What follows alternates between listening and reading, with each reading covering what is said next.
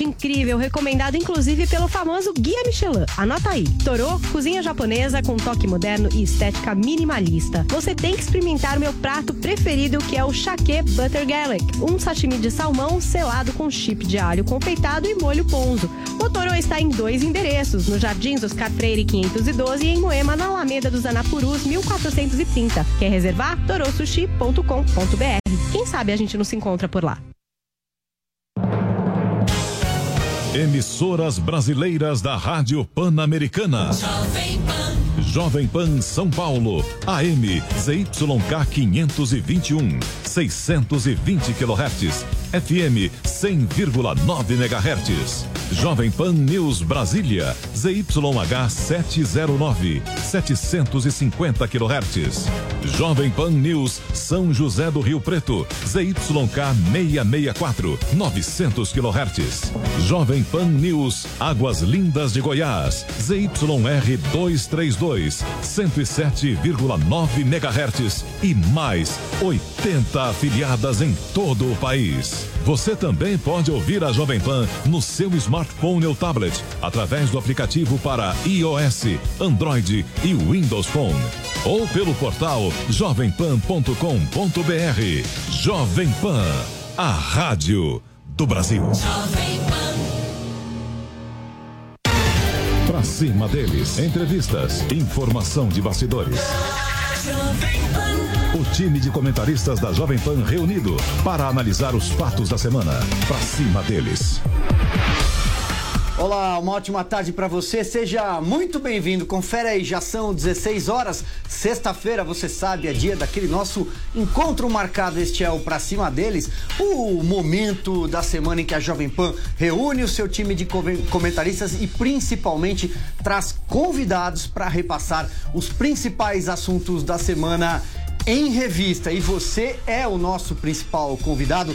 Vamos com tudo, vamos subir aquela tag. Qual é a tag, produção? Pra cima deles. Também pode participar no WhatsApp da PAN em 931 17 0620. Nós estamos ao vivo para toda a rede Jovem Pan News pelo rádio e também em streaming jp.com.br ao vivo pelo nosso canal no YouTube e também pelo Facebook. Manda para cá um vídeo na- no- nesse número que apareceu aí na sua tela no WhatsApp da PAN e no final do programa a gente vai exibir. Mas principalmente tô acompanhando aqui do meu celular tudo que vocês estão escrevendo usando a tag. Vou repassar comentários e perguntas que chegarem pelo Twitter. Hoje, aqui no estúdio de vidro, tenho a companhia de dois deputados federais, o deputado Alex Manente, do Cidadania de São Paulo. Muito obrigado, deputado, pela presença. Eu que agradeço, Silvio, todos os ouvintes da Rádio Jovem Pan. Uma satisfação estar mais uma vez aqui com vocês, falando dos assuntos importantes do nosso país. Deputado Alexis Fontaine, do Novo, aqui de São Paulo, mais uma vez conosco. Mais uma vez agradeço pela presença. Obrigado pelo convite, senhor. Obrigado por estar participando desse debate tão interessante aqui com os teus telespectadores e ouvintes. Tô guardando reservas sobre o tema, daqui a pouco eu, eu vou anunciar. Antes quero cumprimentar o também deputado federal Paulo Eduardo Martins, do PSC do Paraná, já conectado conosco? Já conectado. Boa tarde, Silvio. Boa tarde a todos que estão nos acompanhando pelo streaming, também pela rádio. E também aos meus amigos aí, a dupla Alexis e Alex, ou vice-versa. Um grande prazer revê-los. Para esse bate-papo eu convidei o meu amigo Guilherme Fiuza. Seja muito bem-vindo. Para você, Navarro, prazer grande estar com vocês. É isso. E há duas semanas, é, o Pra Cima deles reuniu senadores para tratar sobre a questão da segunda instância, que essa decisão vergonhosa do Supremo Tribunal Federal derrubou a prisão após a condenação em segunda instância, colocou diversos criminosos na rua, um deles bem famoso, não preciso nem dizer o nome, e hoje eu justamente trouxe deputados para tratar deste assunto. Antes, eu quero aqui ler um pronunciamento do grupo Jovem Pan sobre o tema.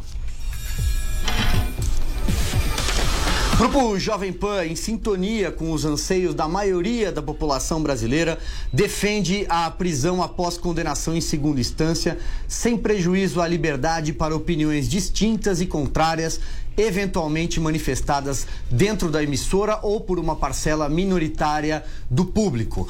A recente decisão do Supremo Tribunal Federal de alterar sua própria jurisprudência por seis votos a cinco, quem não se lembra, né? Permitindo a soltura de milhares de criminosos, foi um banho de água fria para milhões de brasileiros honestos e trabalhadores que viram no combate à corrupção exercido pela Operação Lava Jato uma esperança de viver em um país onde o crime não compense e a impunidade não impere.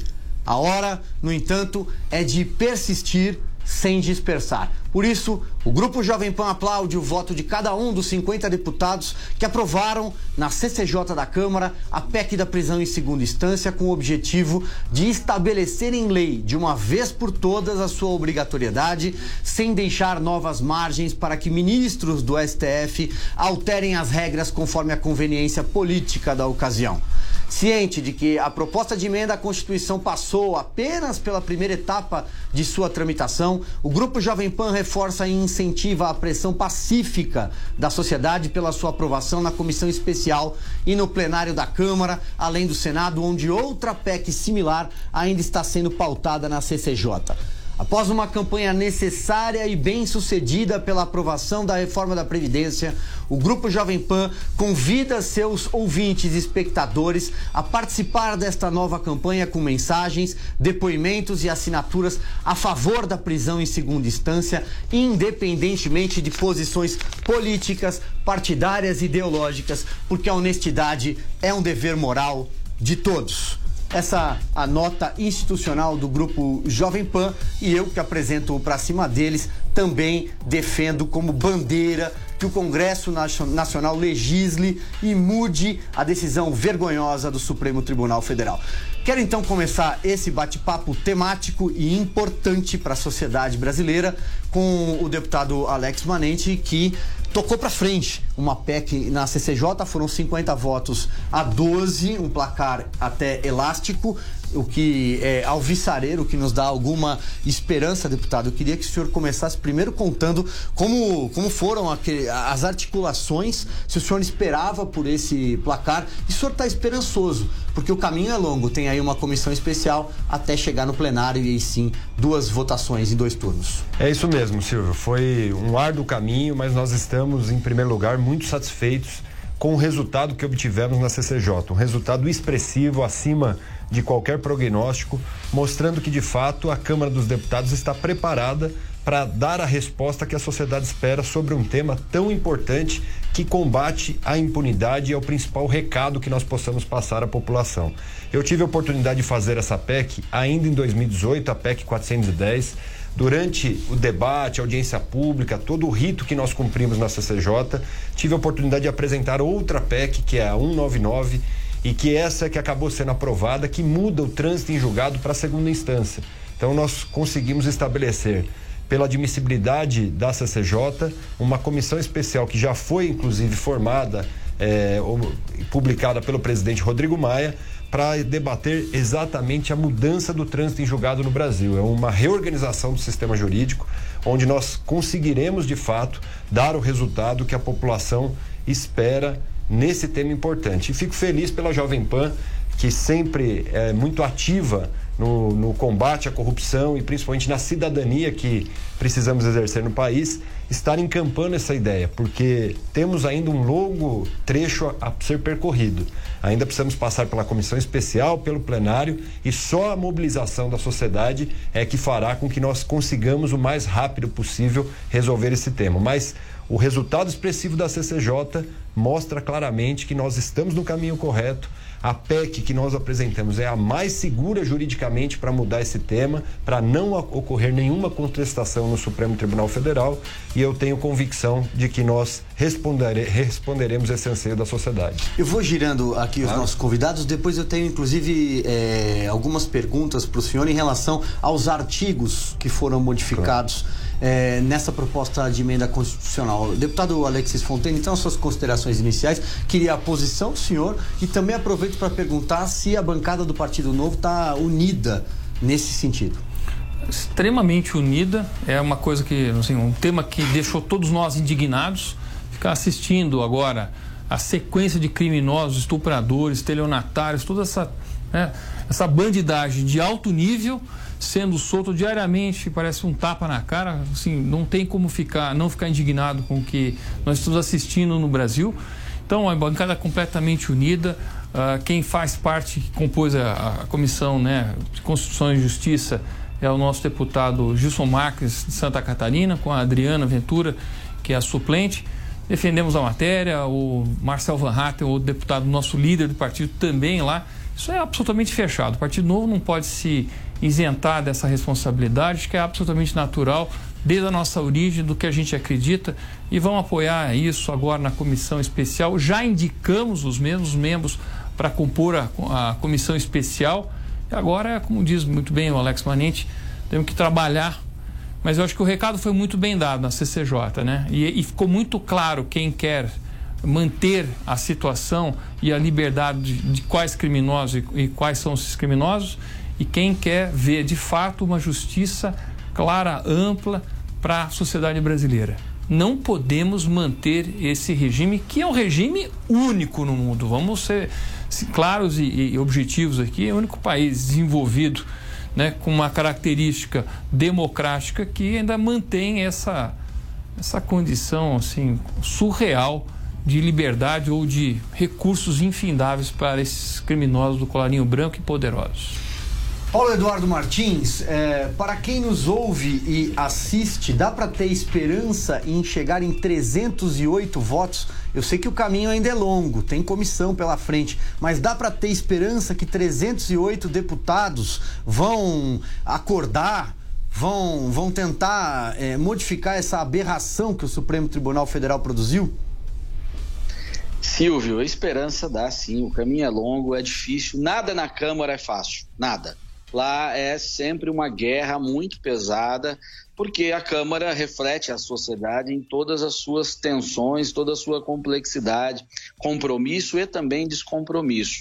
Mas quando a pauta ela tem ah, respaldo social, quando há mobilização social em torno dela, quando as pessoas estão discutindo ela e querem determinada posição, é muito mais fácil de construir o ambiente que viabilize a aprovação dessa matéria na Câmara, assim como foi a reforma da Previdência. É claro que essa tem uma outra situação que você pode estar tá aí mexendo com deputados que tenham processos e que temam isso e que eu não sei quantificar quantos deputados seriam, né? E esses deputados certamente teriam resistência ou no mínimo dificuldade em votar uma matéria assim. Mas a Câmara não ignora a sociedade, pelo bem ou pelo mal.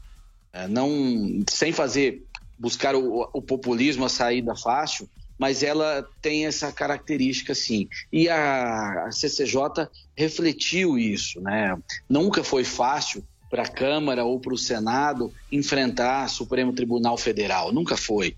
E desta vez a Câmara está fazendo isso.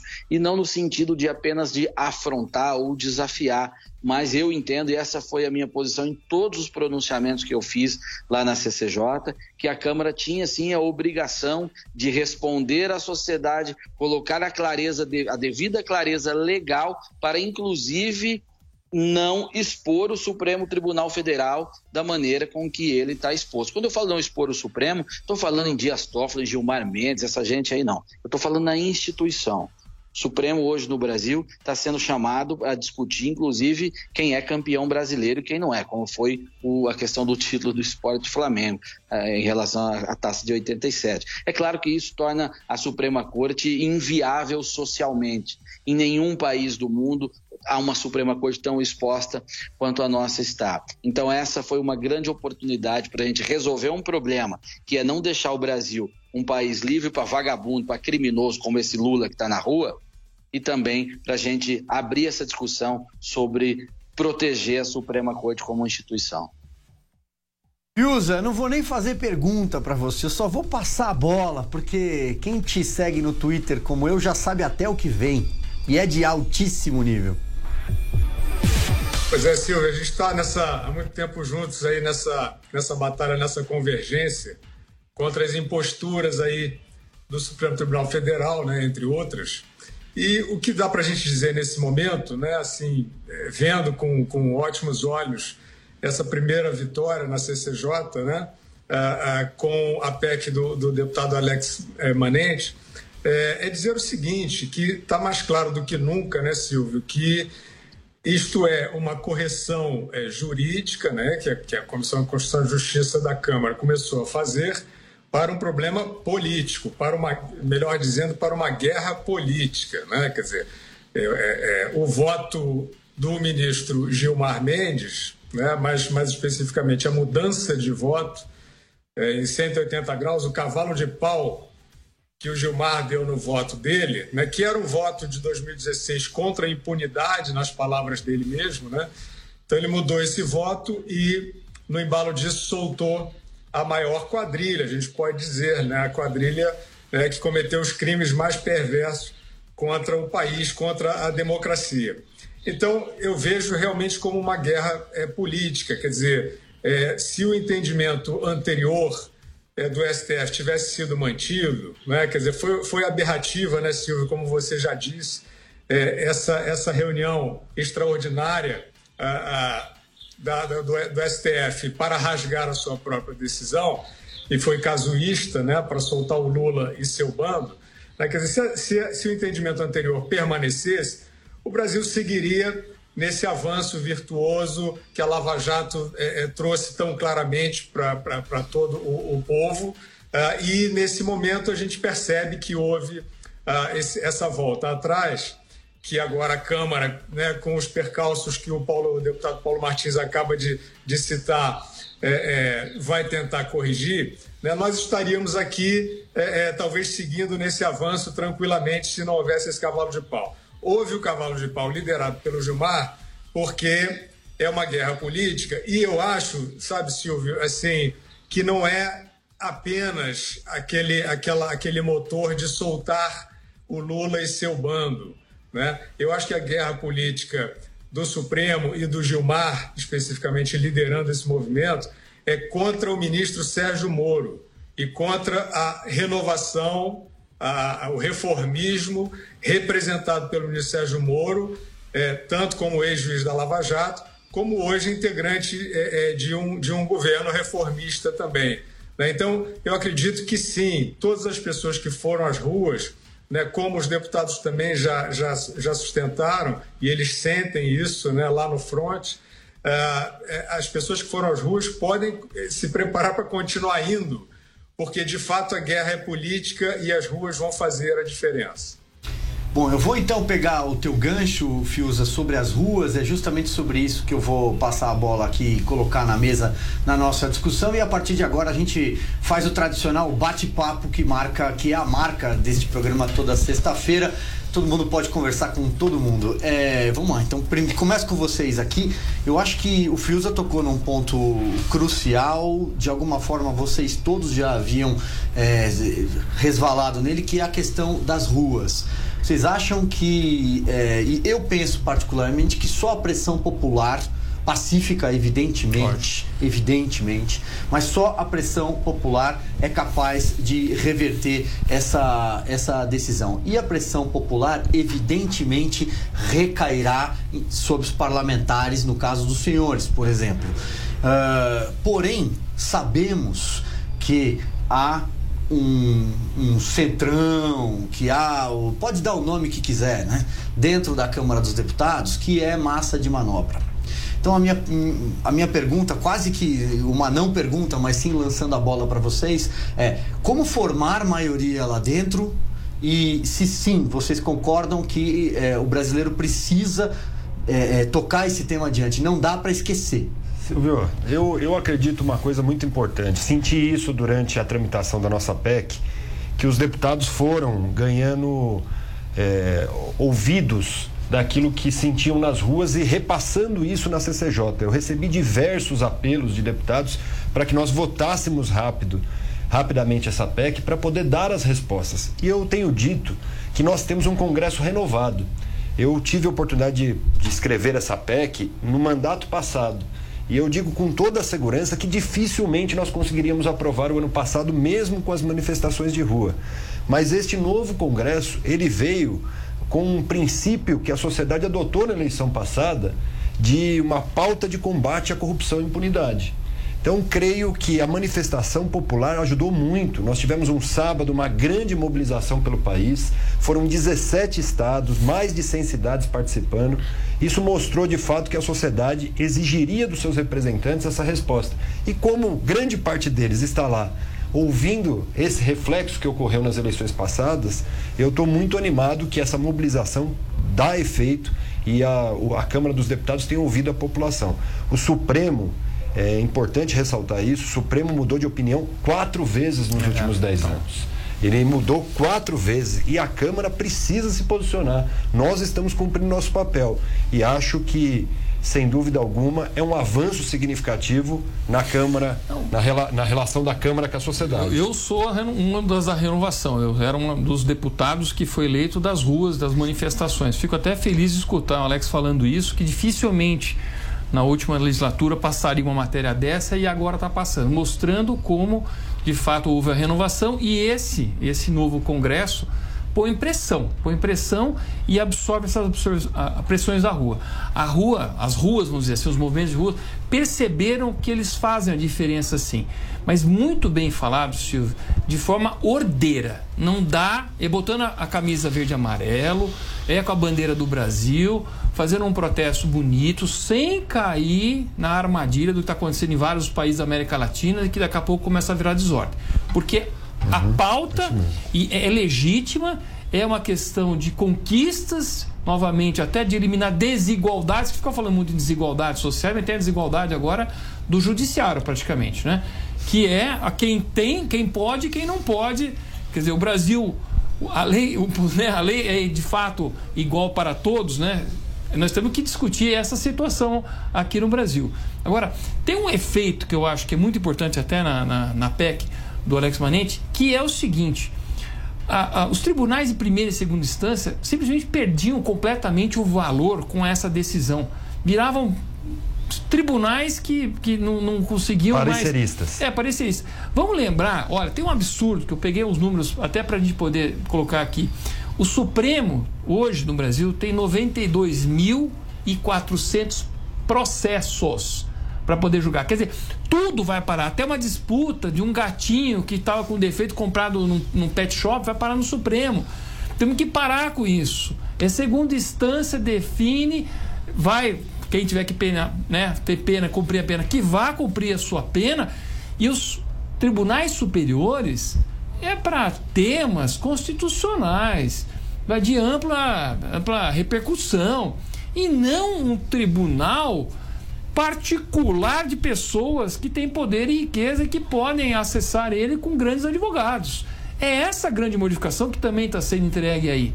Não é só esses casos, vamos dizer, dessa turminha que isso mesmo. encomendou. E vamos lembrar, essa discussão não tinha muito enquanto não foram começar a prender os políticos no mensalão. isso, eu Essa discussão era para quando era para bandido, estuprador, tal, não, põe na cadeia mesmo, não discute. Quando começou a pegar a turma, aí vamos olhar de novo a lei, interpretação e aí fez quatro modificações.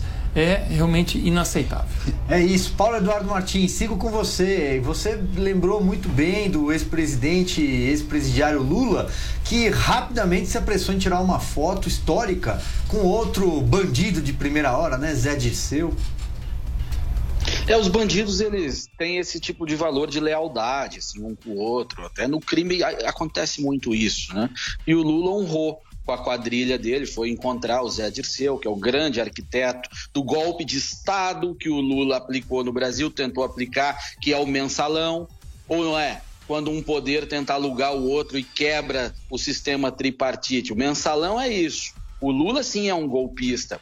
E, e, e uma pena que a virtude que nós temos na sociedade de hoje, a gente ainda não tinha lá em 2005. Quando eu falo em virtude, eu estou aí fazendo uma relação com essa capacidade de mobilização que a sociedade atual tem. E quando eu falo mobilização, eu não falo apenas em grandes manifestações, aquelas que tomam a Paulista, que são lindas e tal, mas é do, do fluxo de informação, da capacidade das pessoas refletirem sobre uma série de assuntos, inclusive da, da capacidade também uh, de imprensa e mídias alternativas ajudarem a fluir esse tipo de informação. Em 2005 não havia isso. Esse espaço que nós estamos aqui utilizando hoje na Jovem Pan, em 2005 não havia.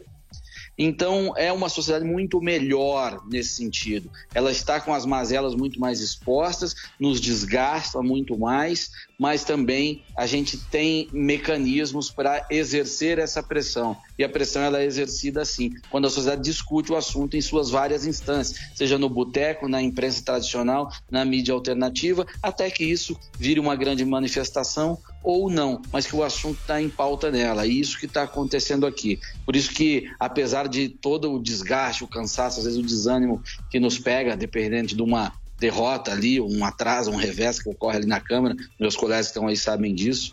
É, quando eu chego em casa e reflito sobre esse processo num sentido histórico, eu acabo muito otimista. A gente está tá produzindo um país melhor, sim, e tanto é que a vagabundagem está reagindo. Fico com você, Fiuza, pra gente amarrar aqui esse bloco. Ô Silvio, pois é, é, eu voltaria à questão da guerra política, né? Quer dizer, porque essa, essa postura virtuosa dos parlamentares que você convidou para o pro programa e que eles certamente têm uma batalha longa pela frente. Agora, o pessoal que está assistindo e o pessoal que foi para as ruas ou que tem percebido, né, com seu nível de esclarecimento, quanto pode mudar o processo é, político atuando é, fisicamente nas ruas, né, defendendo as, as, suas ideias, é preciso atentar para ah, o, o, o, elemento tóxico que há é, no percurso é, da correção desse absurdo perpetrado pelo Supremo, ou seja, é, para a aprovação da, da, da PEC ah, é, na Câmara e, e, depois no, no Senado. Ah, o Supremo Tribunal Federal depois de perpetrar o que você já chamou aí claramente né, de um ato vergonhoso, uh, através do, do porta-voz, que na, no, no, meu entendimento é o líder desta manobra, nesse momento chamado ministro Gilmar Mendes, uh, o ministro Gilmar Mendes vocalizou a seguinte ameaça ao Congresso Nacional, ao Poder Legislativo. Disse que se o Congresso legislasse sobre essa matéria, ele estaria se colocando numa posição de afronta à Suprema Corte. Né? Então, isso é uma bravata, isso é, uh, uh, evidentemente, um, um, mais um arrobo né? completamente é, incompatível com a compostura exigida pelo, pelo cargo, né? uma tentativa de interferência, de intimidação de outro poder. E a minha preocupação é, é, a gente está aqui com, com deputados todos que têm uma ação é, republicana, ponderada, cuidadosa. Então, é algo que eu preciso trazer aqui, é, acho que é meu papel trazer. A reação do presidente da Câmara a essa ameaça, a essa intimidação trazida pelo Gilmar Mendes foi muito, muito negativa para o processo que a gente deseja. Né, o Rodrigo Maia, em, em, em primeiro lugar, se calou né, sobre essa tentativa aí de, de intimidação. Em segundo lugar, ele fez coro, né, ele deu eco a essa, a essa barbaridade de, dita pelo, pelo Gilmar Mendes, de que a Câmara, de que o, enfim, o Congresso Legislativo não poderia legislar, é, porque entraria em rota de colisão, afrontaria o Supremo. Eu achei com todo respeito aqui aos, aos deputados presentes na conversa, achei uma declaração vergonhosa, uma declaração que avilta o poder legislativo, né, que o coloca aí a reboque né, de, de decisões aí, é, é, é, enfim, até, até despóticas do, do da, da, Suprema Corte, do, do, do Judiciário. É, ato contínuo, Silvio, é, o, a Câmara dos Deputados, na pessoa do presidente Rodrigo Maia, homenageou, quer dizer, como se não bastasse concordar, silenciar, concordar, homenageou o ministro Gilmar Mendes. E eu, eu percebi, pelo menos para o meu entendimento, isso foi mais um ato é, político contrário, né? contrário, a essa, contrário a essa correção é, é, é, da legislação em relação à prisão em segunda instância e é, dizendo claramente, mostrando claramente, até com alguns outros é, palpites, que o Rodrigo Maia dá muito palpite, né? Então, eu, um dos, palpites que ele andou dando recentemente foi de que, para ele, o Sérgio Moro é o personagem que acua as instituições democráticas. É, eu estou trazendo essa questão, não, não, que eu queira trazer é, beligerância né, a, a, a, esse debate, mas eu, eu acho que é, a, essa guerra já está instaurada, eu só estou refletindo esse ambiente. Então, eu, eu acredito que, de novo, a pressão das ruas e a pressão interna do Congresso Nacional, né, vindo de dentro, como a gente está vendo, isso que aconteceu na CCJ, né, dentro de uma ação não refratária, de uma ação responsável, republicana e democrática, mas é justamente o Poder Legislativo se impondo né, diante de uma, de uma presidência. O Alcolumbre também andou, dando, jogando suas farpas aí em relação ao Sérgio Moro. O Alcolumbre chegou a dizer que Sérgio Moro, se fosse parlamentar, já estaria preso. Né? Quer dizer, então, eles criam, na minha opinião, Alcolumbre, Rodrigo Maia, os presidentes do poder, é, uma certa, é, é, é um certo jogral aí é, com o Gilmar e o pessoal do Supremo que quer atropelar o Congresso e eu acho que vem a, a força das ruas, a vitamina das ruas, trazendo força para esses parlamentares que estão aí fazendo história levarem adiante, apesar, nesse momento pelo menos, apesar é, da, da, posição das presidências das duas casas. Exatamente, Filza. Daqui a pouco a gente vai retomar, inclusive você deixou vários ganchos aqui para a gente seguir nosso debate. Eu vou ter que fazer uma janela comercial, mas antes, vamos dar uma espiada em quem está fazendo esse programa com a gente. Pelo Twitter, temos hashtag Cristiano Monteiro, mais uma vez a Jovem Pan tomando posição e o mais importante, do lado do povo brasileiro. Parabéns, Jovem Pan. Seguimos, mais um. Viviane está dizendo Jovem Pan, sempre defendendo as bandeiras corretas. Obrigado, Viviane. Mestre Fius e Paulo Martins, não perco por nada. Olha lá, para vocês, Danilo. Jovem Pan sai na frente mais uma vez. Parabéns pela decisão em apoiar mais esta pauta tão necessária. No pique. Maria Alessandra, fantástica Jovem Pan, traz uma força incomparável a essa necessidade. Sua credibilidade junto a milhões de ouvintes trará luz da verdade àqueles e a quem hoje falta o mínimo de informação séria. Meu tempo está estourando. É isso, produção. A gente vai fazer uma janela comercial, mas não sai daí não, que o papo tá ótimo. Pra cima deles. Pra cima deles. Jovem Pan. A audiência do nosso site não para de crescer e agora tem mais uma novidade por lá. Nossos podcasts ganharam uma área exclusiva e agora todo o conteúdo produzido nos nossos estúdios está muito mais acessível. São mais de 25 podcasts sobre notícias, esporte e entretenimento, além dos clássicos da nossa programação como os Pingos nos Is e o 3 em 1. Você pode conferir os nossos podcasts no Spotify, no Deezer e até no iTunes. Ou visite o nosso site jp.com.br/podcast. Jovem Pan News. Venda anunciada como pronta entrega se transforma em venda sem data para entrega. Consumidor confia na empresa Toque Stock e suas promessas de pronta entrega, mas na hora de receber não é bem assim. A agilidade prometida fica na promessa antes da compra apenas. A Jovem Pan, dentro do Jovem Pan Serviços, recebeu a reclamação de um consumidor que comprou na semana passada uma série de produtos na loja Tok Stock.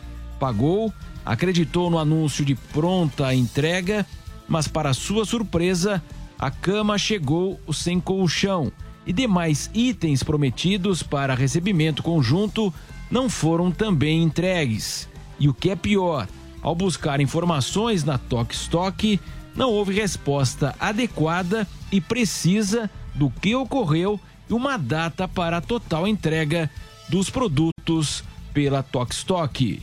Ouça a Jovem Pan a toda hora e em qualquer lugar. Com o aplicativo da PAN, você pode assistir mais de 12 horas de programação ao vivo, jornalismo de primeira, política e tudo sobre o seu time do coração. Ouça a Jovem Pan News, a Jovem Pan FM e as afiliadas da PAN de todo o país. Tudo ao alcance de um toque. Baixe agora. É o do ícone vermelho, disponível para todos os smartphones. Jovem Pan está com você em todos os lugares e em todos os momentos. Ao longo do dia, nossos repórteres não deixam escapar nada. O petróleo cru de origem venezuelana. Investigações da Polícia Civil apontam que Um novo incêndio florestal fez com que milhares. Tudo passa pelo microfone da Pan. No começo da tarde, a equipe de esportes da Jovem Pan entra em campo com você. E o Palmeiras segue Amigos da Jovem Pan. Para analisar os lances polêmicos. Em casa, pela fase atual que E estão. discutir à vontade. Mas é óbvio que o problema é bem maior do Os que principais assuntos. A notícia de última hora. Passa pelo microfone da Jovem Pan. Viu só? A Jovem Pan está com você o tempo todo, em som e imagem. Acesse jovempan.com.br. Baixe o aplicativo da Pan e se inscreva nos nossos canais no YouTube. Pra cima deles. Pra cima deles. Jovem Pan. Estamos de volta, este é o Pra Cima deles, aquele momento da semana em que a Jovem Pan traz convidados para repassar os principais assuntos da semana. Hoje, um programa especial sobre a prisão em segunda instância. Deputados presentes hoje aqui eh, comentam sobre o avanço de uma PEC, uma proposta de emenda à Constituição na Câmara, que pode reverter o desastre provocado pelo Supremo Tribunal Federal, que colocou diversos criminosos nas ruas, inclusive bandidos que a Lava Jato, pela primeira vez na história, conseguiu colocar atrás das grades. Comigo aqui no estúdio de vidro, o Alex Manente, o Alexis Fontaine. Paulo Eduardo Martins está plugado com a gente e o escritor e jornalista Guilherme Fiuza também nos acompanha. Seguindo então o papo, eu vou jogar aqui uma questão e vocês vão trocando ideias, vão batendo bola. A gente falava sobre a dificuldade em reunir 308 votos e no andamento dessa proposta de emenda à Con- à Constituição na Câmara, porque o caminho é longo, vem aí uma comissão especial que pode ter até 40 sessões Aí sempre tem aquelas audiências públicas, aquelas manobras, até chegar no plenário, onde tem que passar por duas votações, fora o Senado, que também, paralelamente, tenta dar sequência a uma outra proposta para reverter a questão da prisão após segunda instância. Bom, senhores, é, a gente terminou o bloco anterior falando um pouco sobre ah, reunir maioria e pressão popular que faria é, com que os deputados é, se mobilizassem nesse sentido. Eu tenho a impressão, a despeito de qualquer opinião é, sobre a figura do Rodrigo Maia ou do Davi Alcolumbre, que eles não resistiriam à pressão é, em caso houvesse uma fervura de fato. Essa é a opinião é, dos senhores, Alexis? Eu, eu, é a minha opinião, e a minha opinião é o seguinte também: vários partidos, inclusive o Cidadania, o Novo e o Podemos, nós eh, declaramos obstrução em todas as votações até que essa matéria avançasse. E isso também deu pressão, porque mostra que eh, os outros partidos têm que acompanhar para poder estar votando também essa matéria, defendendo essa matéria. Então, essa, essa movimentação que eu acho que foi muito feliz nos nossos partidos, mostrando a seriedade e acelerando esse processo. Agora nós temos que ter clareza de que isso não passa esse ano, né? Todas essas reuniões que vão ter nas comissões ainda acabam demorando um tempo. O calendário está apertado. O calendário está apertado, justamente. Agora, só queria fazer um comentário que acho que foi muito bem falado, que quando começaram a soltar aqueles bandidos, Zé de C ou Lula, parecia aqueles filmes da máfia, onde soltavam os mafiosos que não tinham delatado nada, ficavam em silêncio, e aí faziam aquelas festas maravilhosas. parecia filme de, né, o, o Godfather lá, o, o grande É, chefão, aquela, lembrei- eu- aquela eu- turma. Eu, é, eu assim, já me lembrei, eu que gosto de um outro gênero de E- filme, já me lembrei do Presídio Arkham lá, Pois do, é. do, E do quem, Coringa, e então, quem, e quem delatou, e quem delatou só tá vivo porque tá preso, porque se tivesse solto, acho que já tinham queimado, né? Paulo Eduardo Martins, passo a bola aí pra você, já no clima descontraído, é sexta-feira. Mas é isso mesmo. Eu eu outro dia falava com um amigo, pô, o Brasil é uma imensa Gotham City, sabe? Tomada pelo crime, e essas figuras estão nas ruas, e aí a população está à procura dos seus Batman, né? E agora, quanto à, fala do mestre Fiuza, que eu não sabia que ele estava com a gente hoje, acabei não o cumprimentando no início do programa, adoro ele, brilhante, está numa excelente forma Fiuza e que ele citou sobre o Gilmar Mendes e o Rodrigo Maia. Gilmar Mendes é uma figura que perdeu completamente a condição moral de ser ministro do STF. Isso aí está claro para todo mundo. Em decorrência das suas posições, da sua mudança de, mudança de posições e também aí da superexposição que a Suprema Corte tem, que é uma tecla que eu tenho batido. E o Rodrigo Maia, muito provavelmente tomou uma atitude ali de não evitar um confronto de poder e tal. Errado ou não, imagino que tenha sido essa a ideia dele. Mas nenhum presidente, seja Rodrigo Maia, seja Alcolumbre, seja lá qual for, de um órgão colegiado, como um poder colegiado, como é o poder legislativo, ele resiste ao plenário. Não tem essa. O cara tem poder de influência, tudo mais, mas essa pauta ela é tão importante para a sociedade que ela transcende qualquer jogo possível de interesse que possa haver dentro da Câmara. Então, se o plenário, a boa parte dos deputados estiverem dispostos, não há presidente que segure, vai pautar, vai pôr pra andar e será aprovado. Mas para a gente construir essa pressão dentro, aí sim é o trabalho do dia a dia que nós vamos ter que fazer. É, deputado Alex Manente, é, eu até de uma forma didática, se é que é possível explicar para quem nos ouve e nos assiste, do ponto de vista técnico, onde é que a PEC altera a, a Constituição? Porque é um assunto um pouco árido para a maioria dos brasileiros. A PEC já parece um palavrão, né? ninguém entende direito. E quando a gente fala vai mexer no artigo 102 da Constituição, no artigo 105, vamos tentar de uma forma didática explicar o que isso representa. Silvio, o importante é até explicar o roteiro que ocorreu. Nossa PEC original previa mudança no artigo 5 mexeria no trânsito em julgado, passando a condenação e a culpa para a segunda instância.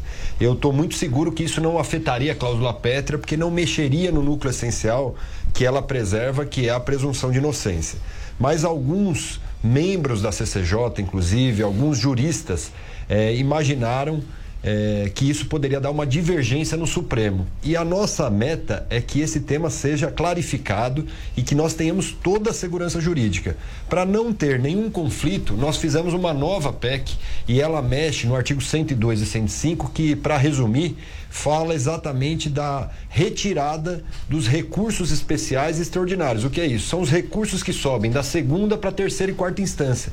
Nós estamos encerrando esses recursos, que na verdade são recursos protelatórios. Fizeram no Brasil uma fábrica de recursos, porque eles não resultam em mais de 1% de modificação de sentença, ou seja, é menos de 1% que é modificado com esses recursos na terceira e quarta instância. E fez uma fábrica de recursos que posterga para quem tem, como disse bem o Alexis, poder e dinheiro. O cidadão com menos poder aquisitivo, ele não consegue chegar a essas instâncias. Então nós estamos eliminando e trazendo trânsito em julgado para a segunda instância, definindo isso na Constituição para não haver nenhuma dúvida e nenhum questionamento no Supremo que pode eh, modificar a nossa decisão. Eh, essa decisão é importante porque ela também dá a oportunidade de nós estabelecermos os- a Suprema Corte como algo preservado, que vai apenas observar ações revisionais, ou seja, ações que são originadas da primeira ação, uma nova ação com erros de ritos procedimentais, ou seja, não é a mesma ação. Até porque no Brasil a segunda instância é o limite para verificar provas e mérito. Não se discute isso na terceira e quarta instância. Então, é uma PEC muito bem feita. Nós pegamos como base a PEC do ex-presidente do Supremo, César Peluso, é uma base que serviu de alicerce para nós, inclusive, aperfeiçoarmos essa nova PEC e ela será um grande remédio jurídico para uma situação que todos aqui já falaram, Fiuso, Paulo, Alexis e a própria Jovem Pan. Não dá para continuar sendo conivente com a corrupção e a impunidade. Grande parte dos crimes que estão postergados pelas condenações na terceira e quarta instância são exatamente de pessoas que têm poder aquisitivo e isso faz com que o crime seja de colarinho branco, em grande parte deles. Então é hora de combater isso para valer e definitivamente eh, dar uma resposta que o Brasil está combatendo o crime e a corrupção. Isso vai melhorar o Brasil em todos os aspectos. Exato. Fiuza, para você tem uma questão que é o seguinte: a gente fez uma, uma brincadeira, como eu disse, é sexta-feira, falamos sobre abrir as portas do manicômio prisional de Arca, né, do filme do Batman, mas também abriram as portas da cela gourmet lá em Curitiba, onde estava o ex-presidente Lula. É, e aí a minha pergunta para você é o seguinte: ele já está por aí destilando todo o seu ódio, e especialmente em relação à Lava Jato. Fiuza, você acha que até que ponto a Lava Jato está muito enfraquecida depois desse golpe do Supremo Tribunal Federal? E até que ponto o Lula ainda tem capacidade de mobilização para tentar, inclusive, barrar o andamento de uma proposta como essa que a gente está debatendo aqui? Silvio, eu acho que a Lava Jato está intacta. É, eu acho que ela, de fato, sofre é, um, um golpe, né, evidentemente, com é, é, você, você é, é, estando impossibilitado de realizar as punições devidamente. Né? Mas mesmo assim, mesmo nesse percurso, né, eu já defendi, né, Silvio, eu, eu, eu acho que a Lava Jato deveria, espero que esteja trabalhando é, é, nesse momento, é, na, na preparação das prisões preventivas de vários desses personagens que, como todos nós aqui já mencionamos, é, compõem uma quadrilha. Eles têm alto poder de corrupção, alto poder de coação, eles têm é, uma capacidade de influência enorme, inclusive como a gente vê em altas instituições aí é, da República. Então, eles fazendo, que a gente vendo a literatura da Lava Jato, a gente via, né? quer dizer, é, é, lá atrás, quando é, é, o, o mensalão já em já com os seus, o Zé Dirceu já réu do mensalão, né, você via que ele estava em plena atividade no petrolão. Então, é uma quadrilha em ação. Então, esse, esse, esse instrumento da prisão preventiva, eu não queria deixar de mencionar aqui como algo que é cabível. Não exatamente por essa questão de, de incitação à, à, à desordem, eu acho que você não consegue muito pegar por aí, porque mistura com comício e tal. Mas aliciamento, coação, é, suborno, como aconteceu é, é, na, na Operação Castelo de Areia, né, que hoje se sabe, ela foi abortada por um, por uma, por um desses arrobos é, de tráfico de, de influência partindo do próprio Lula. Agora, não acho que, não vejo, quer dizer, a, a impressão que eu tenho é que o, o, o poder do Lula de fazer frente a, essa, a, a- esse avanço virtuoso que a gente está vendo, que os deputados, que os nossos deputados aí estão trazendo, é, dentro da Comissão de Constituição e Justiça, dentro da Câmara dos Deputados, a princípio, as ruas, pelo menos, né, quer dizer, a, a maneira como o Lula tem sido recebido, é, não, não diz, não, não indica que ele tenha força política. Eu estava até esperando para ver. Né? Ele, ele, ele é detestado no Brasil. Né? Assim, fora a claque, né? fora a mortadela e tal, o Lula é detestado. Né? O povo é muito ressentido, o povo sabe que ele que, que foi roubado pela quadrilha do Lula.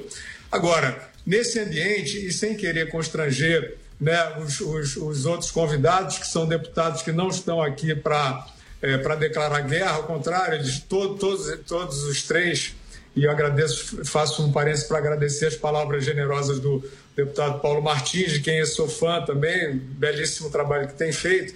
Agora, não posso deixar, é, é, Silvio, de mencionar um, um outro, uma outra ação do presidente da Câmara, Rodrigo Maia, dizendo que não tem problema, não vê problema nenhum em se encontrar com o Lula. Né? O, o Lula foi cavar isso, porque o, o Lula tá o Lula é um morto-vivo que está tentando aí ressuscitar, está tentando ver se consegue influenciar. Os Supremos companheiros estão tentando ver se o Lula consegue influenciar e a banda, enfim, fisiológica do Congresso também. Né? Então, nesse momento, eu acho muito grave o Rodrigo Maia, como presidente da Câmara, usar esse alto cargo dele praticamente para fazer uma, uma lavagem de reputação no Lula, porque diz que não tem problema nenhum de encontrar com o Lula, que é um ex-presidente da República. E aí eu acho que a gente deveria é, corrigir né, é, é, educadamente, dizendo o seguinte: a patente do Lula hoje não é de ex-presidente. né? Ele é um ex-presidente, mas ele é, acima de tudo, um ex-presidiário. E mais do que isso, ele é um condenado a mais de 20 anos de prisão né, por corrupção passiva e lavagem de dinheiro. Então, Silvio, eu menciono esse episódio porque eu acho que tudo se dará, quer dizer, essa força que nós estamos falando aí de ter maioria no plenário, né, como, como o Paulo Martins falou, né, um, um plenário forte, não tem presidente da Câmara que, que, que, que possa conter. E eu acho que está tudo nesse terreno. O Gilmar, por exemplo, diz que o Lula eh, mereceria um julgamento justo. Quer dizer, com essas coisas todas, eles estão tentando o tempo inteiro dizer eh, que a Lava Jato é um excesso, que o Sérgio Moro é, é, é um, é um personagem eh, que excedeu né, a, a, aí as, as, as finalidades das instituições. Né? Eles deram guarida, inclusive, aquele material roubado é, por hackers, né, que está aí, inclusive, é, é, é, na pauta para sustentar um pedido de habeas corpus do Lula com a suspeição do Sérgio Moro. Então, acho que a guerra se dá nesse terreno aí psicológico, político, de narrativa.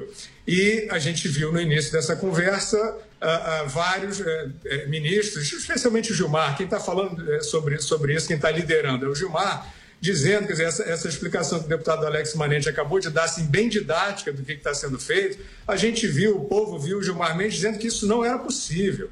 Não era possível mexer na Constituição, além de ter dito né, que seria uma afronta e tal, que isso não era possível de se fazer e que é falso. Então, o povo tem que entender que é possível sim. Né, esse programa seu, Silvio, está trazendo didaticamente o caminho que isso precisa ser percorrido, e aí o povo acreditando, ele vai fazer, vai dar esse amparo necessário para que o parlamento siga esse caminho. Deputado Paulo Martins, passo a bola para você aí então, repetindo as mesmas perguntas que eu fiz para o Fiuza sobre o futuro da Lava Jato e especialmente sobre a figura do Lula agora solto. Fiuza, o Silvio, a, a, a Lava Jato já faz parte do nosso processo social. É, não é só aquela operação com aqueles procuradores ou policiais federais. A Lava Jato ela ficou muito maior, é um símbolo de que a gente quer instituições vigilantes e que combatam a corrupção, persigam criminosos poderosos e não tenham medo deles. Isso acho que é irreversível, por mais que tentem fazer esse tipo de golpe. Eu concordo plenamente com o Ricardo Fiuza quando ele disse que o Rodrigo Maia não deveria ter recebido Lula. Rodrigo Maia errou eu gosto do trabalho que o Rodrigo Maia faz na Câmara. Ele tem colocado uma agenda muito responsável, reformista, tem matado isso no peito, apesar de eu ter divergências com ele também, o que é muito natural. Mas agora ele cometeu um erro grave. Quando o presidente da Câmara ele recebe um Lula, que é, como bem dito, um ex-presidiário, é essa a patente dele, o Lula não tem mais faixa de presidente, ele tem número de matrícula, matrícula no sistema prisional, que ele pode voltar lá a qualquer momento que vai sofrer outras condenações, e os seus crimes são notórios. Então, ele é reconhecido, então, como parte legítima do processo político social, e ele não é, criminoso não é parte legítima do processo político social. Ele é criminoso, é, quem é criminoso condenado significa que rompeu as regras estabelecidas para o bom convívio social. Então ele não pode ser recebido pelo presidente da Câmara, não. Está errado o Rodrigo Maia. Espero que ele repense a respeito disso. Muito bem. Aliás, deputado, estou acompanhando aqui nas redes sociais se o pessoal gostou do seu, não sei se é um gatinho ou uma gatinha. Gatinho capitalista. Que, que, que passou aí atrás de você. É, é, é, a minha gatinha, é a Isabel. Eu tenho a Isabel e o David Bowie. O Bowie está dormindo ali no, no colchão. Muito bem, a gente vai já para a reta final desse programa. Como é um programa temático, é uma bandeira da Jovem Pan, a defesa é, da prisão em segunda instância, que o Congresso Nacional consiga, atendendo aos anseios da, da, da, maioria da população brasileira, reverter a vergonhosa decisão do Supremo Tribunal Federal. Eu vou encerrar então aqui com mais uma rodada com os nossos convidados deputados, deixando aberto aí uma palavra final de cada um deles, começando pelo deputado Alex Manente, que é autor né, da PEC, da proposta de emenda à Constituição em tramitação e que passou por 50 votos a 12 na CCJ, deputado. Já Sil... parabenizando pela iniciativa. Obrigado, obrigado Silvio, obrigado pelo convite, a oportunidade, saudar aqui nossos colegas Alexis e Paulo, o Fiuza, grande escritor. E eu quero rapidamente deixar uma mensagem. Essa foi uma semana de uma grande vitória para o Brasil. Nós conseguimos na CCJ algo que muitos imaginavam que não seria possível rapidamente dar uma resposta de uma grande votação, expressiva vitória, com 50 votos favoráveis à nossa PEC da prisão em segunda instância 12 contrários. Agora é manter vigilância. O presidente Rodrigo Maia já homologou a comissão especial. Os partidos precisam indicar, acho que é a próxima cobrança dos partidos indicarem rapidamente, assim como o Novo já fez, os membros para compor essa comissão especial e que tenhamos aí o acompanhamento para, de maneira mais rápida possível, consolidemos isso na nossa Constituição Federal. Mas saudar e agradecer todos os colegas deputados que têm apoiado a iniciativa e apoiar também a Jovem Pan, que no seu gesto colabora muito na conscientização eh, do combate à impunidade e à corrupção no Brasil. Muito obrigado pelo convite. Deputado Alexis, suas considerações finais. Agradecer novamente o convite, Silvio. Muito bom par- participar desse programa, um programa aberto, a gente fala francamente. Alex, o Alex Manente, eu agradeço pela, por essa PEC muito bem escrita e com essa visão jurídica para a gente poder conseguir ter sucesso, para não morrer isso na praia. Paulo Martins, com quem a gente se diverte muito lá e fala muito sobre isso. E Fiuza, Guilherme Fiuza. Eu vejo teus tweets sempre, prazer em te conhecer pessoalmente, acompanho, adoro as tuas palavras. E tivemos mais uma coisa boa essa semana, que foi levar na PGR o relatório final da CPI da BNDES, pedindo para reincluir Dilma e Lula no voto paralelo. Então, mais uma conquista aí. É isso. Paulo Eduardo Martins, já me despedindo bem rapidinho e já deixando aí um abraço para você e também para Isabel, o nome da gatinha, é isso? É, é a Isabel, a princesa da casa. obrigado, Silvio, obrigado pelo convite aí, tá com os amigos, com o Fiuza, com, o Alex e o Alexis. Parabéns ao Alex e à Caroline de Tone, fizeram um trabalho extraordinário na comissão e que certamente já estão aí inscritos na, na história do país, porque realmente foi uma vitória muito legal. Estou muito feliz de estar participando de tudo isso. Guilherme Fiuza, parceiro, sempre uma alegria. Obrigado, Silvio. Olha, é um prazer grande estar com esses craques todos aí que estão fazendo história no parlamento e com você sempre, né, Silvio? E dizer que é, é isso, a gente está diante de uma luta da lei contra uma rede de promiscuidade que existe dentro do Estado brasileiro e que muitas vezes traz aquela delinquência de boa aparência. Então o povo está atento aí à delinquência de boa aparência e está a favor da lei com certeza. É isso. Produção, dá tempo de dar uma espiadinha em quem fez esse programa com a gente? Pelo Twitter, vamos subir no hashtag. Felipe tá dizendo, o programa sensacional, parabéns ao Alex Manente, representando bem o ABC Paulista, sou de São Caetano. A Viviane tá dizendo, JP sempre defendendo as bandeiras corretas, obrigado Viviane. Rapidinho, vamos lá. Elton, parabéns à Jovem Pan pelos serviços prestados à população brasileira, a gente que agradece sua audiência. Roberto Endrich está dizendo parabéns pela iniciativa Jovem Pan, prisão em segunda instância. Acabou. É isso. A Marjorie, Silvio e Fiuza, como sempre, com análises sensacionais. Um beijo, Marjorie. E já estão gritando aqui na minha orelha. Acabou o tempo, infelizmente. Papo bom, passa rápido. Muito obrigado a você pela sua companhia, pela sua audiência. Sexta-feira, o Pra Cima dele está de volta. Até lá. Pra cima deles. Pra cima deles. Jovem Pan.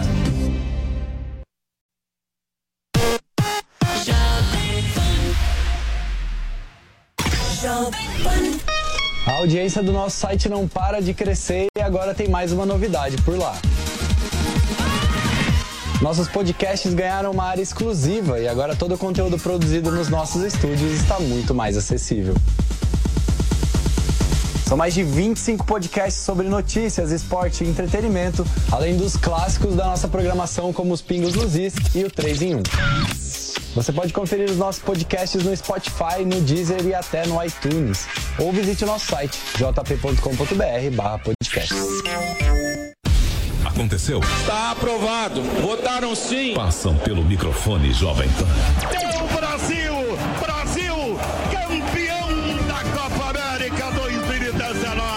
Onde está a notícia? Está o microfone Jovem Pan. A polícia do Rio de Janeiro faz mais uma grande A apreensão Venezuela de drogas. sofreu um novo depois da polêmica gerada pelas críticas do presidente Jair Bolsonaro. Hoje eu falo de Washington, capital dos Estados Unidos. E a melhor análise, com um time de comentaristas que não deixa passar um detalhe. O governo vem estimulando a concorrência através da. Se o presidente não fosse o pai de Eduardo Bolsonaro, ele seria cogitado para ocupar a principal embaixada do país no exterior? A quebra do sigilo bancário, que muita gente já está comentando como se fosse algo que pudesse acontecer sem autorização judicial. É, governos são eleitos de maneira democrática e é lícito ilegítimo. Eu acho que o Brasil fica com essa conversa, é, é muita lei e pouca vergonha. Mas escuta, vamos deixar claro aqui. Na Jovem Pan, você ouve e entende a notícia com um time imbatível de comentaristas. Emissoras brasileiras da Rádio Pan-Americana. Jovem Pan São Paulo, AM ZYK 521, 620 kHz, FM 100,9 MHz. Jovem Pan News Brasília, ZYH 709, 750 kHz. Jovem Pan News São José do Rio Preto, ZYK 664, 900 kHz. Jovem Pan News Águas Lindas de Goiás, ZYR 232, 107,9 MHz e mais 80 afiliadas em todo o país. Você também pode ouvir a Jovem Pan no seu smartphone ou tablet, através do aplicativo para iOS, Android e Windows Phone. Ou pelo portal jovempan.com.br. Jovem Pan, a rádio do Brasil.